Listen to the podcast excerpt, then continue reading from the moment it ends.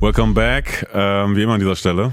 Allow me to reintroduce myself. My name is what? My name is my name is Mein Name ist Simon und mein heutiger Gast hat keine Träume, er hat nur Hallus äh, und keinen Bock mehr auf den Businessplan von Pissern, die nichts wissen. Er tritt lieber Türen ein.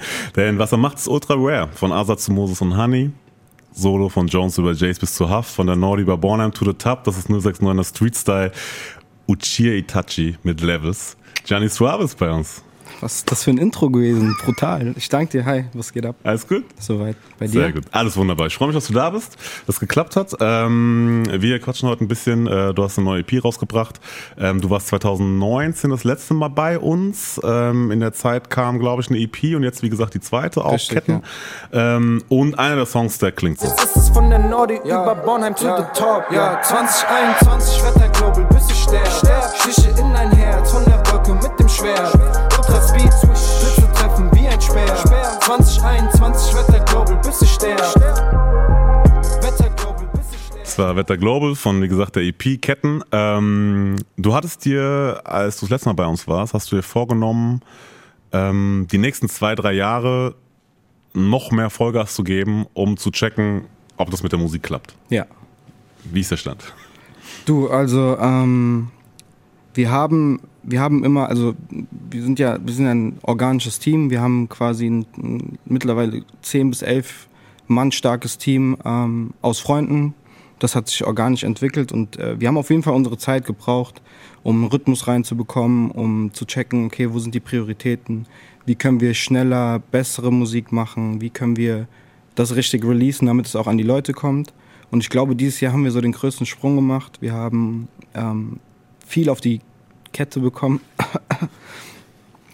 Und ähm, es ist auf jeden Fall mein, mein, mein Prio-Thema geworden. Es, war, es hat sich immer mehr vom Hobby zu, einem, zu einer Berufung fast entwickelt. Und mittlerweile ist das schon ähm, so mein Main-Fokus und mein Hauptbestreben, so diese Musiksache weiterzuentwickeln und immer besser zu werden. Um durchzuziehen. Ja. Ich glaube, du hast im Podcast von, äh, von Backspin, Ja. äh, mit Nico und äh, Kuba, Ja. ähm, hast du gesagt, dass du dich auch so langsam Richtung Debütalbum quasi so hinbewegst so und dabei ist dir wichtig zu wissen, wie willst du dich als Künstler definieren und für welche Dinge willst du stehen. Und ähm, das wäre jetzt meine Frage.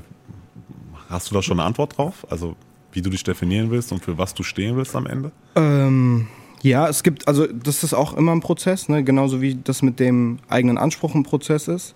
Ähm, es gibt schon Eckpunkte, also gerade wenn es darum geht, so, ich bin wieder davon weggekommen, weil es gibt so viele Leute, die über Deutschrap an sich rappen und reden und das ist ja auch ein Thema, ne? weil es ist unsere Kultur so. Ich habe letztens diese HR-Doku geguckt. Mhm, Dichtung und Äh, Wahrheit. über- ey, das hat mich nochmal so zurückgeholt. Und da, ich glaube, wenn man sowas mal wieder sieht, sieht man auch, woher kommt das eigentlich? Äh, welche Kultur steckt dahinter und mit was für Werten? Also es geht jetzt nicht darum, dass ich ein Oldschool-Hip-Hop-Werte-Representer bin, weil ich möchte das ja weiterentwickeln und neu erfinden. Aber am Ende des Tages finde ich, ist diese Essenz von Hip-Hop schon immer gewesen, ähm, so sich nicht abhängig zu machen, weißt du? So mittlerweile sind wir halt in der Zeit, in der früher war es so, Spotify war der Dienstleister von den Künstlern, jetzt kommen die Künstler und fragen bei Spotify, ey, bitte, bitte. Und ich will mich davon ein bisschen lösen, um ehrlich zu sein. Ich würde gerne die Dinge so sehen, wie sie sind und mich nicht von irgendwelchen Instanzen abhängig machen, wenn ich merke, okay, natürlich wollen Leute mit der Musik Geld verdienen, aber im Vordergrund steht die Musik so.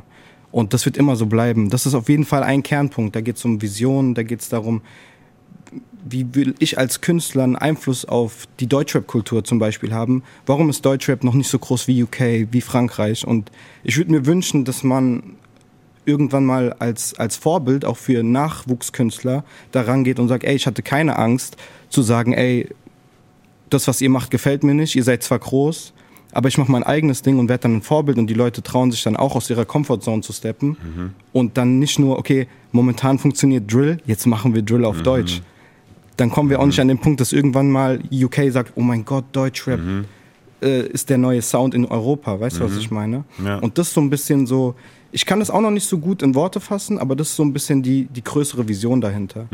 So, auch vielleicht mal international als Deutschrap-Künstler ähm, einen Sound zu definieren, wo die sagen, wo UK sagt, oh, was, was passiert denn da in Deutschland gerade? Und das haben wir bis jetzt noch nicht geschafft. Ich, ich finde, es gab schon Zeiten, wo, wo das so war. Ich meine, diese alten ich, Nordi, Azad, äh, ich sag's ja auch in den Songs, aber auch Akro Berlin damals so. Und davon sind wir ein bisschen weggekommen. Und da wäre ich gern einfach jemand, der einen positiven Einfluss auf die Entwicklung hat. So. Ähm, du hattest jetzt angesprochen, äh, gerade eben, dass es diese Kunst zwischen möglichst persönlich und authentisch quasi, äh, das daran zu gehen an die Kunst, an die Mucke. Ja. Ähm, aber das natürlich auch immer ein bisschen was aus dir macht und das auch schon so ein Balanceakt ist, glaube ich, so ein bisschen. Und du hast ja auch ähm, engen Kontakt zu Frankfurter Frank und OG Kimo und ähm, der jetzt übrigens auch seine Platte angekündigt hat, endlich, ne? Mann beißt Hund, äh, Ja. Anfang äh, Januar. Und er hatte, ähm, äh, als er das angekündigt hat, hat er ja auch so einen Zitatpost gemacht auf Insta, wo er Ja. so ein bisschen längeren Text geschrieben hat und hat unter anderem sinngemäß geme gemeint, so Musik fickt auch Kopf einfach manchmal, Ja. weil man immer so ein Stück von sich selbst rausschneidet. Und ähm, Leute, die dieses Stück dann nehmen, drehen, hin und her wenden und man sich dann als Künstler in der Zeit schon fragt, ah, war das, hätte ich das eigentlich gar nicht nach draußen geben sollen oder nicht? Äh, man kommt ins Grübeln und holt dann wieder ein neues Stück raus. Ja, so ja, aus sich ja, selbst und so. Inwieweit kannst du das nachvollziehen? Ist es bei dir ähnlich oder? Also ich muss, ich muss dazu sagen, ich, ich habe ja mittlerweile das äh, neue Album gehört quasi. Es sind ja wirklich, wenn es um die Musik geht und äh, das hatte ich glaube ich dann auch gerepostet, äh, dieses Statement, weil ich finde, dass das so wichtig, also das ist so wichtig für diese Vision, die ich auch beschrieben habe, dass die auch sagen zum Beispiel, wir droppen keine Singles mehr, sondern wir wollen, dass ihr das ganze Album hört. So, ey, ich, ich, ich habe dem Frankie auch gestern gesagt, ey, was ihr macht, ist wichtig für Künstler wie mich, weil ihr setzt damit ein Zeichen und ihr habt auch schon einen festen Status in der Szene. Ja? Jeder kennt OG Kimo, der sich im Rap bewegt, ob das die ganz großen sind oder auch die kleineren Künstler. Und ähm, zu der Frage, um da zurückzukommen, ich kann es auf jeden Fall nachvollziehen, aber ich habe es bei mir selbst noch nicht so, so krass erlebt. So. Okay. Ich finde die Art, also aus meiner Außenwahrnehmung, ja, Ja. Ähm, das ist so wie die Art, wie das Camp um Kimo und das Camp jetzt äh, hier, dein Camp quasi, DMWTW, ähm, an Musik rangehen, ähnelt sich in gewissen Hinsichten einfach so, ja. Also mit dem Anspruch, den ihr habt, so was Neues zu erschaffen zu wollen, so und ähm, ein bisschen out of the box, aber trotzdem ne, immer an Exzellenz kratzen, so ein bisschen. Ähm, und jetzt hast du, glaube ich, beim Resümee-Podcast äh, bei Frustrauen Klo auch gesagt, dass du in der Zusammenarbeit mit äh, Frankvater Frank zum Beispiel sehr viel lernst immer von ihm. Ja, voll. Was denn konkret? Ich habe dieses Jahr viel Zeit ähm, mit dem Frankie verbracht, weil wir, ähm, weil er ja das ganze Kettentape quasi auch ein bisschen so, so die Hand drauf gehalten hat, äh, fast das ganze Mixing, also eigentlich das ganze Mixing gemacht hat, ähm, mit teilweise noch dem Ari zusammen. Und äh, wir sind in der Zeit vor allem und in erster Linie auch Freunde geworden. So und äh, die Gespräche waren halt für mich nicht nur bestätigend, sondern auch irgendwie äh, für mich eine Weiterentwicklung, weil ich gesehen habe, okay, es gibt noch andere Leute, die auch so ticken wie ich. Ja, weil das weiß man ja heute auch nicht mehr so. Die Leute machen Musik und sind dann aber persönlich ein bisschen anders, so, was auch ganz normal ist. So.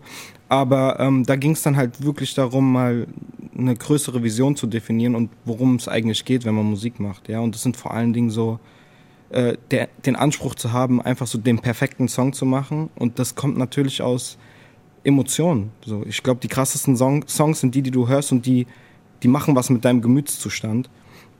Und ähm, ich finde es beeindruckend, wie unbeeindruckt der Frankie von allem ist. Also es geht nicht darum, dass er sagt, äh, das ist nicht so cool, sondern er, er ist wie so, ein, so eine eigene Instanz, die einfach wirklich nur darauf hört, was sein Bauchgefühl sagt und einfach nur krasse Mucke machen will. Un, unbeeinflusst von dem, was sonst noch abgeht in Deutschland oder in anderen Ländern. Der ist ja ein riesiger Musikfan, aber sobald er Musik macht, kommt er zurück zu sich und dann zählt nur noch das, was er halt fühlt in dem Moment. Und äh, das war für mich auch wichtig, weil für mich ist auch eine Herausforderung, wenn ich den ganzen Tag Deutschrap höre und auch gucke, was geht ab. Natürlich beeinflusst mich das und ich denke mir, oh, Kalim, Kalim hat einen krassen Banger gemacht. Ich würde gern auch so einen harten Banger machen. Oh, das poppt ja auch. Da muss auch ich, der eigentlich von sich behaupten würde, ein ganz starkes oder ein starkes Selbstbewusstsein dem gegenüber zu haben, was ich machen möchte al- als Musiker. Auch ich habe da schwache Momente und denke mir, ey, soll ich vielleicht mal so einen Song machen, damit das ein bisschen mehr abgeht und so.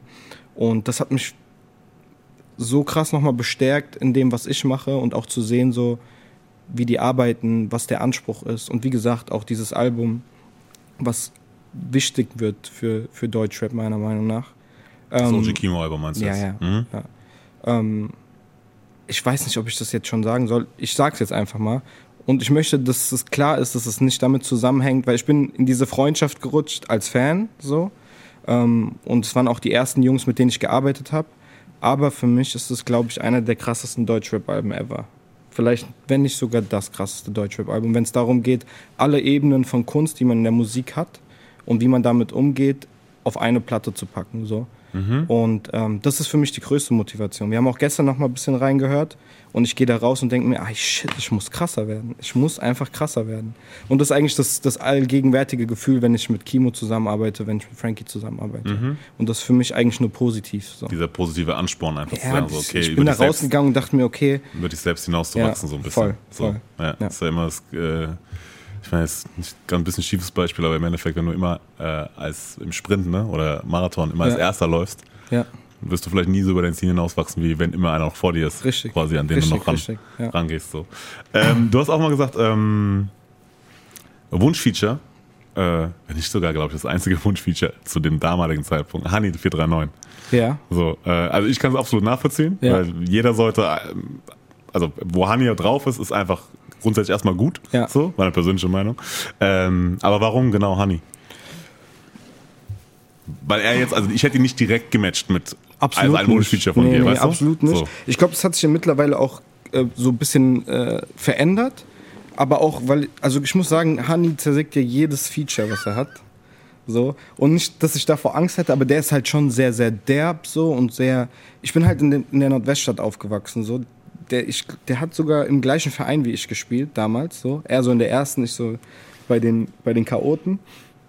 Und ähm, für mich ist das so nahbar, die Art, wie er redet. So, weißt du, wenn ich mal eine Woche in Berlin bin und ich brauche ein bisschen Frankfurt, dann höre ich mir schnell einen Honey-Song an und fühle mich wieder so wohl, weil das ist, wie wir auch reden halt einfach. Weißt du, das ist so mein Umfeld und ich finde Honeys, also mehr Nordi als Honey geht für mich nicht so. Und das, deswegen, also für mich bleibt er immer eine, eine Legende so. Ja. Ähm, und ich würde, ey, wenn Honey sagt, lass ins Studio, dann gehe ich ins Studio. Ja. Aber das verhält sich mittlerweile genauso. Also ganz oben auf der Bucketlist ist auf jeden Fall Hafti. So. Mhm. Für mich auch künstlerisch. Ich glaube, wenn man vielleicht nicht so einen Bezug zu der Musik hat, was der eigentlich künstlerisch und soundmäßig mit äh, Besersien umsetzt, das ist ein hartes Niveau. das ist ne? das verstehen vielleicht Leute, die mit Rap nicht so viel zu tun haben, nicht so, weil natürlich nur oberflächlich analysiert wird. Aber so dieses äh, DWA und DSA, die beiden Alben, also Jay-Z von Deutschland, sag ich dir ehrlich, so absolut krass, Ja, ja, absolut das krass. ist ein anderes Level einfach. Du hast mal auch gesagt, ähm, du bist Fan von ähm, nach Bauchgefühl entscheiden. Und ähm, ich habe mich gefragt, ähm, inwieweit, also selbst wenn es schief geht, gibt es irgendwann noch eine Lösung. Hast Ja. du, glaube ich, mal gesagt. Und lieber aufs Bauchgefühl vertrauen. So. Ja. Ähm, inwieweit geht es für deine angepeilte Karriere, habe ich mich gefragt, so, weil da ist ja auf jeden Fall Bauchgefühl grundsätzlich, glaube ich, gut, wenn man sagt, man hört auf seinen Bauch nicht, dass man irgendwas Falsches macht, aber im Sinne von Bauchgefühl entscheiden, das klang so ein bisschen nach, ja, mal schauen, wie es kommt und wenn es was schief geht, geht es halt schief, aber ähm, wir werden schon irgendwie eine Lösung finden. Ja. Versus Businessplan und ne, in den nächsten fünf Jahren will ich mich so und so weit entwickeln und so. Ob das dann so kommt oder nicht, ist ja nochmal eine andere Geschichte. Ja. Aber dieses, ähm, wo will ich hin, Vision, ne, vielleicht auch visualisieren und da so Ja. diese einzelnen Schritte gehen. Inwieweit matcht das? Also es gibt zwei, ich, ich glaube, es gibt zwei Perspektiven, aus denen man das betrachten muss, weil auf der einen Seite ähm, ist Bauchgefühl und die Intuition als Künstler, die man hat, glaube ich, maßgeblich dafür, wie krass qualitativ man auch seinen Output gestalten kann und wo man sagt, okay, ey, da stehe ich 100% dahinter. Aber ähm, am Ende des Tages ist Musik auch ein Business. So, ich habe ähm, Jungs, die seit zwei, drei Jahren richtig Gas für mich geben und ähm, natürlich muss ich dann auch einen Plan haben, und, um zu gucken, ey, wie können wir aus unserer Leidenschaft und aus der ganzen Arbeit, die wir da reingesteckt haben, natürlich wieder was rausholen, damit meine Jungs auch davon essen können und damit die das, was sie verdienen, auch wieder zurückbekommen. Weißt du, was ich meine? Und äh, deswegen ähm, klingt natürlich im ersten Schritt ein bisschen naiv, ne? aber wenn man das dann trotzdem nochmal, also mit dem Bauchgefühl meine ich naiv, aber wenn man das dann nochmal aus einer entfernteren Perspektive sich anschaut, glaube ich, ist das beste Marketing, und bei dem Wort widerstrebt es mir schon ein bisschen, weil ich will Musik machen und nicht äh, äh, auf Insta ähm, Comedy-Bits machen, weißt du, was ich meine? So. Ähm, das beste Marketing ist, man selbst zu sein und bei den Themen, wo man wirklich dahinter steht, einfach Kante zu zeigen, damit die Leute wissen, okay, ey, der checkt so, ich finde das so nice, ich will auch den, den Mut haben, einfach gegen gewisse Themen aufzustehen und zu sagen, nein, da muss ich nicht mitmachen, nur weil es jeder gerade macht, weißt du? Und ähm, ich glaube, wenn man sich dieser Intuition, also wenn man der Intuition treu bleibt, so, dann kommt der Rest von alleine. Da waren wir ja vorhin schon. Und ähm, ja, wir reden viel, auch wenn wir uns zusammen treffen als Kollektiv, über wie können wir das am besten nach außen, also nach, nach draußen bringen, damit wir auch eine Reichweite bekommen, damit uns Leute ja hören. Ich meine, am Ende des Tages möchte ich ja, dass die Musik gehört wird. Und ähm, ich möchte das aber nicht zu analytisch angehen, weil am Ende glaube ich, dass wenn man zu sehr darauf achtet, und da sind wir ja wieder bei der Grundthematik, funktioniert oder funktioniert es nicht, darum sollte es eigentlich nicht gehen. Eigentlich soll es die Leute berühren und das ist das Einzige, was, was, was zählt. So. Naja, das ist ja diese, also diese Balance, den, glaube ich, jeder Künstler einigermaßen dribbeln muss, einfach, dass du halt auf der einen sagst, ey, das ist Kunst, meine Musik so Ja. und das ist echt, das ist ne, alles aus mir raus so. Ja. Auf der anderen Seite, das ist halt das Produkt. Also Voll, du, also beziehungsweise du musst dann, sobald es dann da ist, das ist geschafft, dann musst du es halt sehen wie ein Produkt, einigermaßen zumindest so und halt gucken, dass du es irgendwie an den Mann bringst. Es gibt ja auch viele Ansätze, dass Leute sagen, okay, ey, ich mache erstmal das, was funktioniert, damit ich einen Status habe und mach dann den verrückten Shit. Ne? Die Frage ist halt, wie viel verlierst du auf dem Weg? Ne? Und das ist natürlich dann eine Style-Frage. Ähm, ich glaube, wenn man sagt, okay, ich möchte direkt etablieren, wohinter ich stehe, dann muss man halt auch die bittere Pille schlucken und sagen, okay, es dauert länger, bis ich vielleicht an dem Punkt bin. Und es dauert auch länger. Aber dann braucht man Geha Beharrlichkeit, Geduld und auch ein bisschen Durchhaltevermögen. Und dann denke ich, geht es früher oder später Hand in Hand. Ja. So. Ja. Ähm, wann ist das letzte Mal was schiefgelaufen? Andauernd. Guck mal. Ich erzähle dir mal die Geschichte vom The Hills Have Ice Videodreh, okay. Okay. Weil die muss ich einfach mal in die Welt tragen.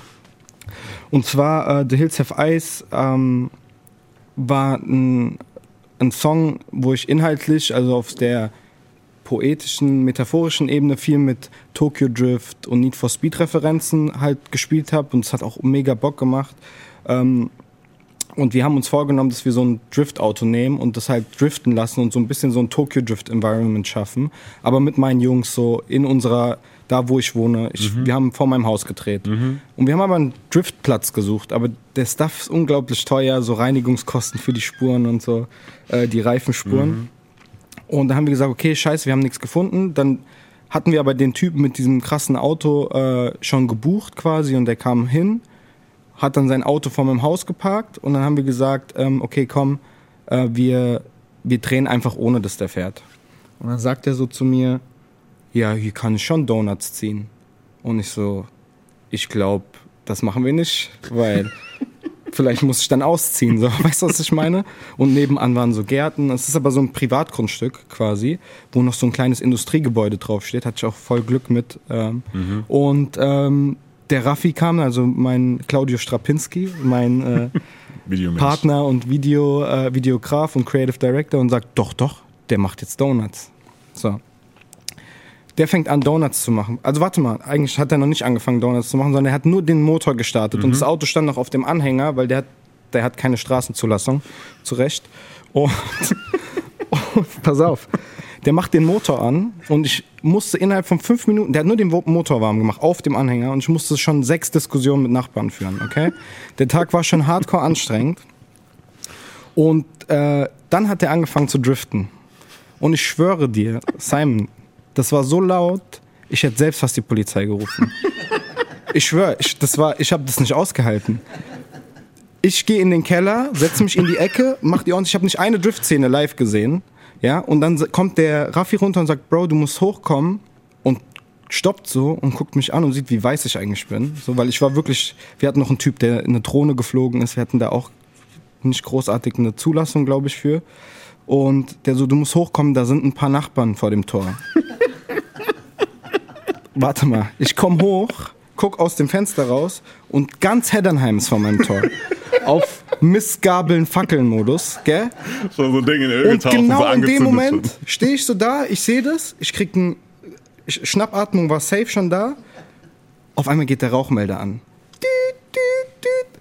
Ohne Scheiß, dass ich hier sitze, gell, gerade. Das ist ein Wunder.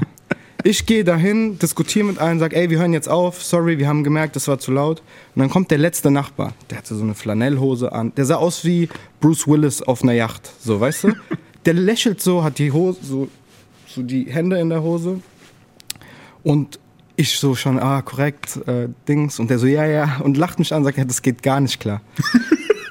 und ich bin so, Anzeige stiff. raus. So. Ich bin so stiff und ich so, oh mein Gott, seine Gestik und seine Ausstrahlung passt nicht zu dem, was er gesagt hat. Ich so, ey, sorry, wir hören auf. Der so, ja, mach dir keine Sorgen, Polizei ist auf dem Weg. Und ich so, alles klar, perfekt. Und ähm, um Das sind die Besten. Das sind diese Besten, die so Ja, dich ja. einfach so anlachen. Und, Und, dann so, äh, ey, ja, kein das geht gar Problem. nicht. Aber Ja. ich fick dich jetzt. Ja, genau. So. Und dann ist er weg, aber ich schwöre dir, der ist weg äh, flaniert. Weißt du, Mhm. was ich meine? So, den hat es gar nicht gejuckt. Am Ende ging alles gut. Polizei kam später und die haben auch gesagt, ey, Privatgrundstück ist okay. Und dann habe ich denen gesagt, ey, es war wirklich ein bisschen laut. So, ich verstehe das schon.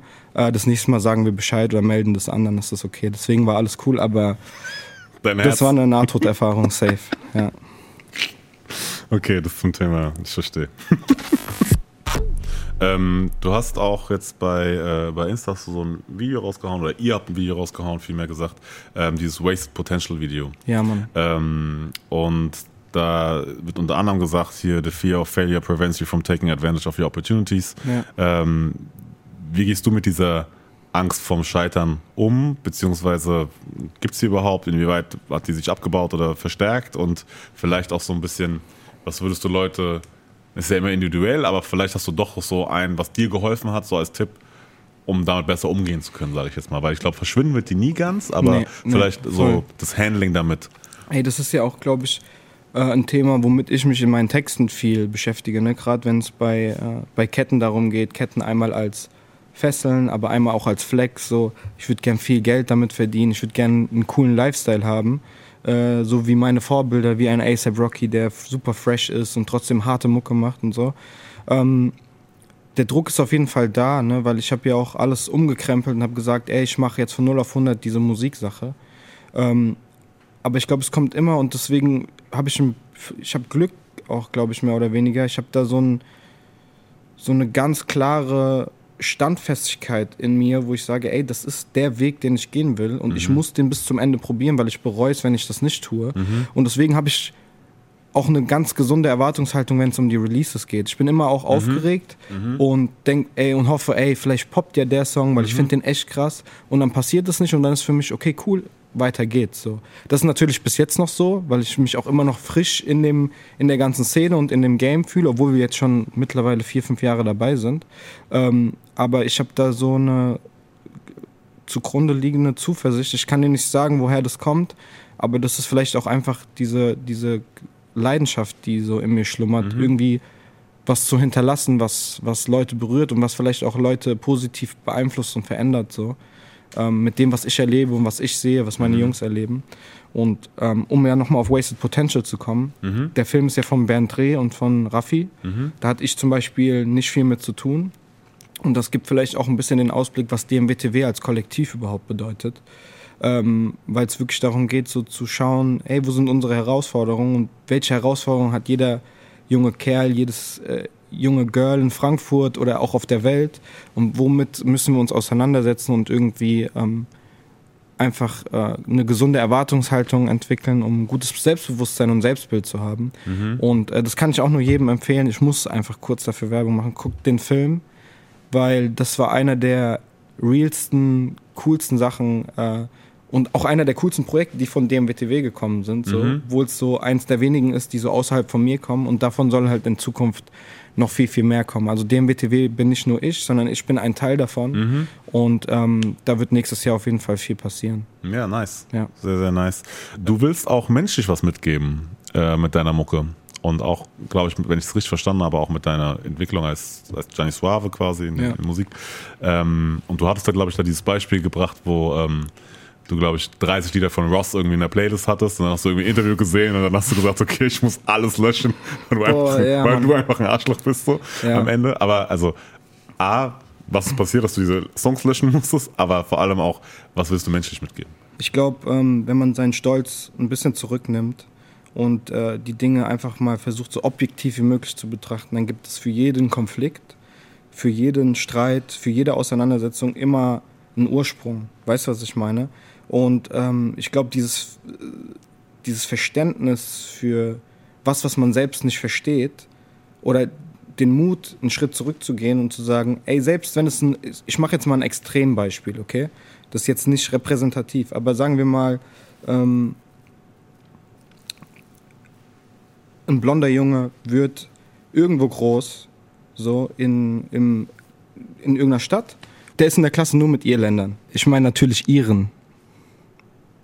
So, einfach mal verrückt. Und die mobben den.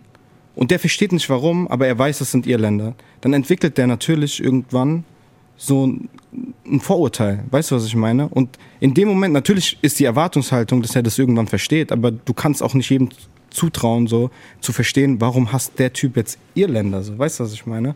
Und die Story, wenn man mehr reden würde, weißt du, und mehr zulassen würde und sagen würde, ey, warum ist es eigentlich bei dir so? Warum hast du dieses Vorurteil oder warum hast du diese, diese Vorbehalte gegenüber Woher den und das? den, so? ja.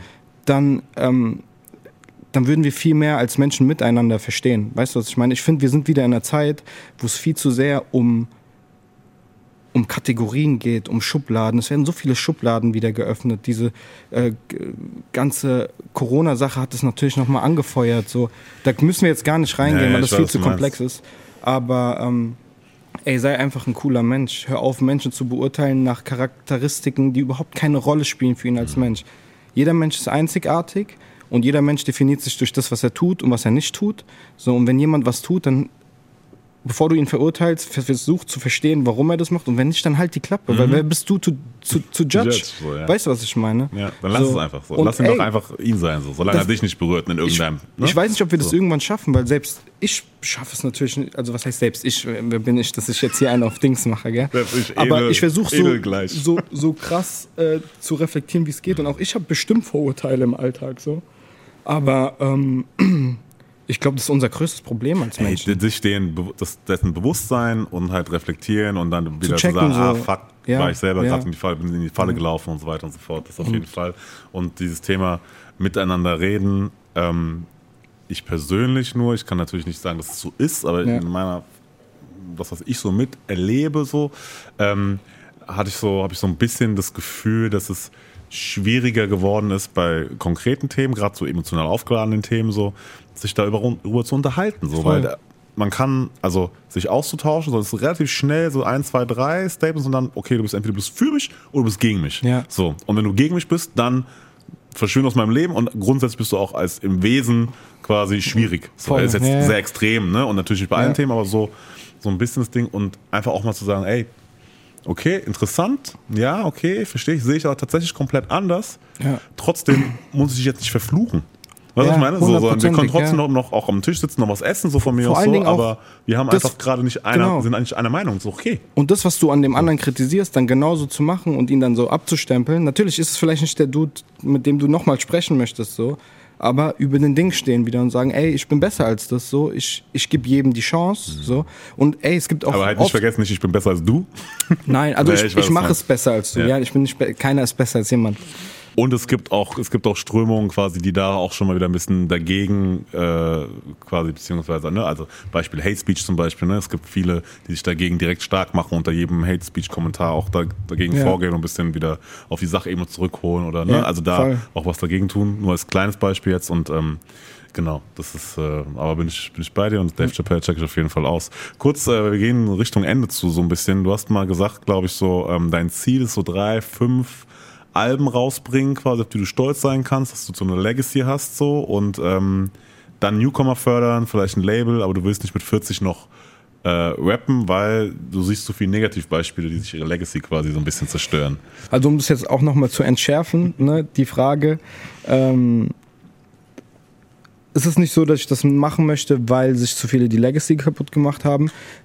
Ähm, dadurch, dass ich halt auch in Projekten denke und in abgeschlossenes Vermächtnis, was man vielleicht als Künstler da lässt, glaube ich, ist irgendwann der Punkt erreicht, äh, wo ich für mich sage, okay, ey, ich habe jetzt meine Karriere gehabt, ich habe das gemacht und ich würde gerne einfach die neue Generation mit dem, was ich geschafft habe, äh, weiter pushen, weiter treiben und da einfach im Hintergrund, ähm, wie, weißt du, wie Fußballspieler, die irgendwann Trainer werden. So. Ich Weißt du, habe ich jetzt meine? bei Barca. Was ein äh, Blessing. Ich hoffe, der kriegt's hin, weil momentan ist echt Krise bei Barca. Aber ja, ähm, so, das wäre so, das ist so meine Wunschvorstellung. Ähm, ich hatte ja am Anfang schon gesagt, ich hatte Timey hier und ähm, er hat eine Frage da gelassen. Okay. Und ähm, ist ja auch so musikverrückt quasi, deswegen äh, bin mal gespannt, was du sagst. Und zwar wollte er folgendes wissen. Lieber ein 12-Song oder ein 18-Song-Album? Zehn Song Album. Zehn Song. Ja. Warum? Ey, ich, äh, ich bin ein Fan von lieber ein Album mit weniger Tracks und dafür ist jeder Track komplett 100% on point, als ein 18-Track-Album, wo du fünf von nicht hörst. Natürlich kann es auch 18 Album, äh, Track-Alben geben, wo jeder Song perfekt ist. So, aber ähm, ich habe die Erfahrung gemacht, auch als Konsument einfach, als ganz normaler Hörer. Ähm, und in der heutigen Zeit, wo die Aufmerksamkeitsspanne, was eigentlich für mich keine Bewertungsgrundlage sein sollte, aber ähm, so, ich finde, man kann auf 10 bis 12 Tracks, muss man auch fairerweise sagen, alles erzählen und alles reinpacken. So, und die Wahrscheinlichkeit, umso mehr Tracks man draufpackt, dass da Songs auch untergehen in diesem Konstrukt, ist viel, viel höher. Und das merkt man auch. So, wenn, wenn jetzt Drake ein 22-Track-Album rausbringt, so, da geht so viel von unter, finde ich. Das aber, ich glaube, das ist einfach eine Geschmackssache und auch meine persönliche Präferenz. Ich finde, ein krasses Beispiel für ein perfektes 10-Track-Album ist Jesus. Da war jeder Song ein Film, jeder Song war perfekt, jeder Song war eine andere Mut. Trotzdem war das ein Guss. Das war für mich ein Album voller perfekter Songs, die eine Stimmung so wiedergegeben haben. Das fand ich zu krass. Und das ist so ein bisschen auch so der, der Qualitätsanspruch, den ich gerne für mein erstes, mein zweites oder für die Alben danach habe, dass ich sage, okay, ich habe zehn Tracks gemacht und die sind für mich alle perfekt. Ja. Ähm, du hast auch noch die Möglichkeit, quasi eine Frage dazulassen für unseren nächsten Gast. Timey wusste nicht, dass du kommst, deswegen kann ich dir jetzt auch nicht verraten, wer unser nächster Gast wird. Aber was beschäftigt dich gerade vielleicht? Was willst du über wissen?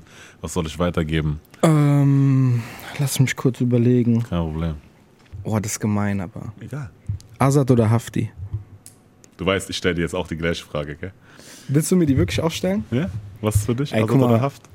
Das, ich kann jetzt nicht Azad oder Haftbefehl sagen. Ich muss leider, deswegen ist die, deswegen wollte ich die auch nehmen, weil die ist gemein. Azad, ich, ich bin in der Nordi groß geworden. So. Ich habe diese HR-Doku nochmal gesehen und habe mich educated. Ähm, ganz ehrlich, mich hat das so gerissen, nochmal zu checken, was für einen Impact Azad hatte, wie, was für eine Wichtigkeit für Deutschrap das war. Aber genauso finde ich, dass Haftbefehl eigentlich die Legacy von Azad weiterträgt und das Ganze nochmal auf ein nächstes Level gebracht hat. Deswegen für mich sind das beides Ikonen, die ihren unbestreitbaren Wert für immer für Deutschrap haben. Und ähm, wenn die nicht gewesen wären, könnte ich wahrscheinlich nicht das machen, was ich heute mache. Deswegen. Das war eine. Jackpot-Antwort. das hat das hat's auf den Punkt gebracht. Ja, man, on point. Das war's schon wieder. Das Interview gibt's wie immer im Director's Cut auf YouTube, Podcast, ARD Mediathek. Wer uns nicht findet, hat nie gesucht, sage ich immer wieder. Ähm, Jenny Suave merkt euch auf jeden Fall den Namen. Das, äh, die EP Ketten ist draußen und äh, denkt dran. Ich bin eine Legacy für immer, keine Ketten, ich dreh durch die Tür. Ja. Gianni, vielen Dank, dass du da warst. Äh, die letzten Worte gehören dir noch.